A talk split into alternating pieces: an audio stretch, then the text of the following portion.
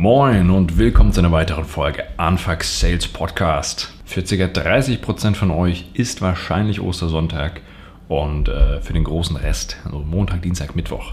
Zumindest sagen das meine, meine Analytics, meine Statistiken so. Ähm, insofern frohe Ostern für diejenigen euch, äh, die das feiern. Bei mir ist es heute Karfreitag weil ich bin einfach nicht früher dazu gekommen, die Folge aufzunehmen. Deswegen habe ich mich heute nochmal hingesetzt und ähm, ja, habe wieder mein, mein Equipment aufgebaut, um euch auch diesen Sonntag natürlich eine Folge zu bringen. Die letzten zwei Wochen bei mir waren einfach Wahnsinn. Ähm, es ist so ein absurdes Gefühl. Draußen steht teilweise die Welt still. Also ich habe mein Büro hier in der Hamburger Innenstadt, in der quasi direkt an der Alster. Zwar nicht im Blick, aber zum Fuß 40 Meter. Hier ist einiges ziemlich tot. Ne? Keine Restaurants, keine Bars, keine Freizeitmöglichkeiten. Ähm, und gleichzeitig gibt es aber Branchen, die enorm nach vorne gehen, die enorm wachsen.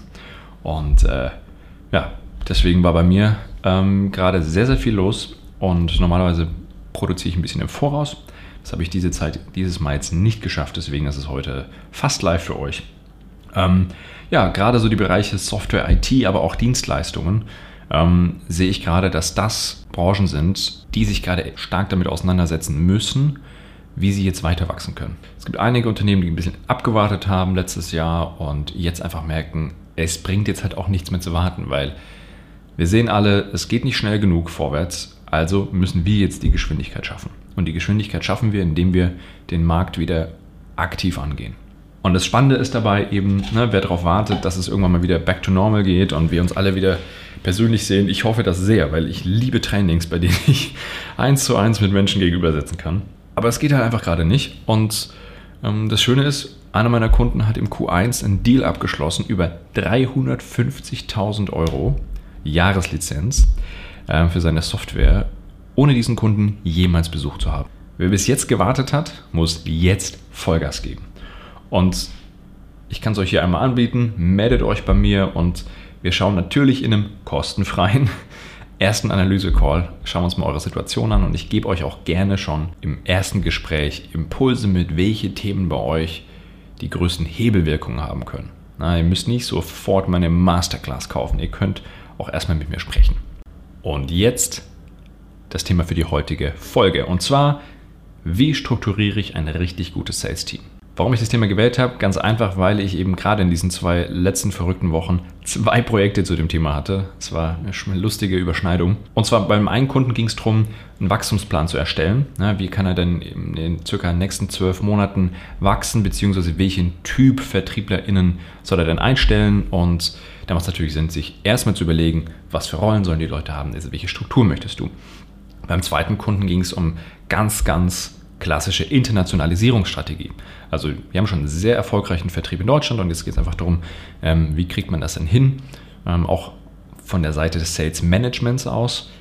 Wie strukturiert man Teams im Ausland? Wie schafft man einen sinnvollen Wissenstransfer und vor allem, wie kann man das strukturiert aufbauen, sodass es am Ende auch ressourcenseitig gut machbar ist?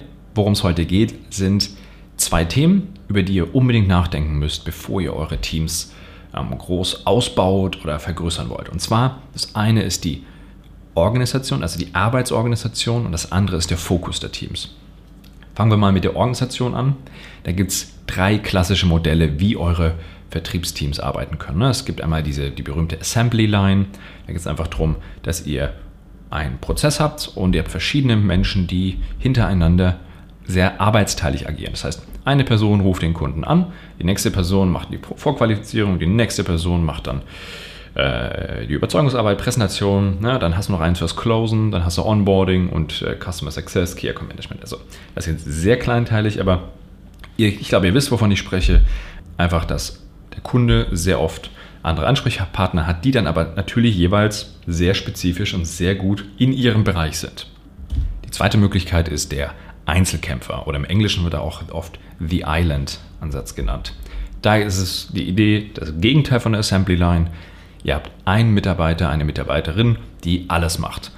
Vom allerersten Kontakt mit dem Kunden, Kaltakquise oder ne, Inbound Leads aktivieren, Pre-Qualification machen, die ganzen Gespräche führen, Präsentation, Verhandlung, Pricing, am Ende dann Äh, Wenn es doof läuft, müssen die auch noch das Onboarding machen. So, das ist quasi The Island also der, oder der Einzelkämpfer, der alles selber macht. So, Vorteil ist, der Kunde hat One Face to the Customer, kennt eine Person, einen Ansprechpartner.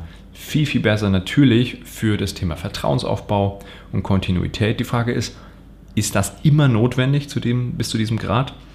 Weil auf der anderen Seite hast du natürlich auch Leute, die du kannst, es gibt kaum Mitarbeiter, kaum VertriebsmitarbeiterInnen, die in jedem Stück des Prozesses gleich stark sind. Und die Frage ist, verlierst du da nicht sehr, sehr viel Potenzial? Ganz einfach. Plus, das Thema Teaming ist ein Riesenproblem. Wenn du lauter Einzelkämpfer hast, dann, ja, wo sollen die auch miteinander inhaltlich miteinander zusammenarbeiten? Weil jeder macht ja sein eigenes Ding. Und die dritte Möglichkeit, das zu strukturieren, nennt sich im Englischen, im Englischen The Pod, POD. Das kommt aus dem Software as a Service Bereich und bezeichnet, ich nenne das immer kleine Taskforces, ähm, wie man Teams organisieren kann. Und zwar ist es arbeitsteiliger, also es ist nicht ein Team von Einzelkämpfern, sondern es ist eine Arbeitsteilung, allerdings die im Team agieren. Ja, da kann man das dann weiter aufdröseln, kann man sagen, gut, man hat vielleicht zwei SDRs, ne, die die Leads ranbringen, die Kunden aktivieren, vielleicht auch eine Pre-Qualification machen und dann hat man sogenannte Account Executives, die dann den klassischen Verkaufsteil übernehmen, mit allem, was dazugehört. Ne? Demo, Produkt zeigen, äh, Verhandlungen etc.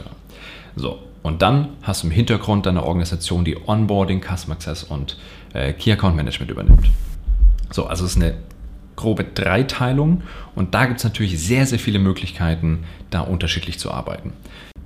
Grundsätzlich, wenn ihr eher eine oder eine reine Outbound-Strategie fahrt, macht es natürlich mehr Sinn, mehr in SDRs zu investieren und dann die Account Executives eher ähm, weniger zu staffen, weil ganz einfach, wenn ein SDR 10 Stunden arbeitet, ist die Frage, schafft er dadurch genug Termine für den AE, um ihn auch 10 Stunden zu beschäftigen äh, mittelfristig. Meistens ist das Verhältnis eher 2 SDRs zu einem AE. Gut, das sind jetzt wirkliche Details. Wenn euch das tiefer interessiert, meldet euch sowieso bei mir. Ähm, ich wollte es euch nur mal vorstellen, ich halte Ports für eine sehr, sehr spannende Möglichkeit, äh, Sales-Teams zu strukturieren, gerade wenn ihr größer denkt, gerade wenn ihr in verschiedenen Branchen und Märkten unterwegs seid. Da lässt sich das wunderbar einsetzen und auch im Sales Management fantastisch lösen. Wenn ihr dann noch eine Sales Excellence Abteilung habt oder eine Person, die das macht, das wird dann richtig stark und da kann man unglaublich viel mit Best Practice arbeiten. Aber dann habe ich noch gesagt, es gibt noch die, das Thema Struktur und das ist so der Klassiker, wenn man dran denkt, wie strukturiere, strukturiere ich mein Sales Team. Das ist so eine Frage, auf welche Kundensegmente lasse ich den denn los? Ne? Ähm, gehe ich denn nach Geografie? Also bei Internationalisierung macht es natürlich Sinn, zu sagen, gut, ein Team für UK, USA, Middle East und Deutschland ähm, jeweils eigene Teams aufzusetzen. Oder geht man nach Produkt, ne, dass ihr verschiedene Vertriebsteams für verschiedene Produkte habt. Dazu braucht ihr natürlich auch erstmal mehrere Produkte, schon klar. Ihr könnt nach Kundentypen gehen, Größe der Kunden, nach Industrien, Branchen. Also alle Möglichkeiten da über den Fokus ähm, zu unterscheiden, was eure Teams machen sollen. So, was ist jetzt mein Lieblings, äh, meine Lieblingsstruktur?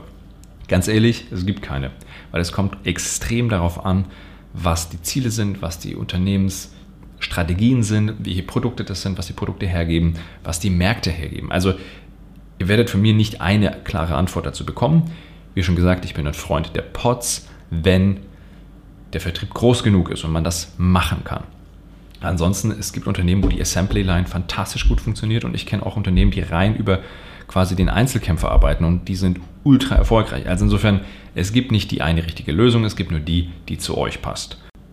Und am Ende ist es auch immer die Frage, wie setzt ihr es um? Ne? Und das ist dann auch das, wo sich viele meiner Kunden dann meine Unterstützung holen und wir das dann zusammen, zusammen durchführen.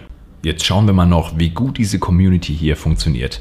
Also, wenn euch der Podcast gefällt, dann nehmt doch einfach mal den Podcast, schickt ihn an zwei Leute, die im Vertrieb arbeiten, die diese Themen auch interessieren könnte.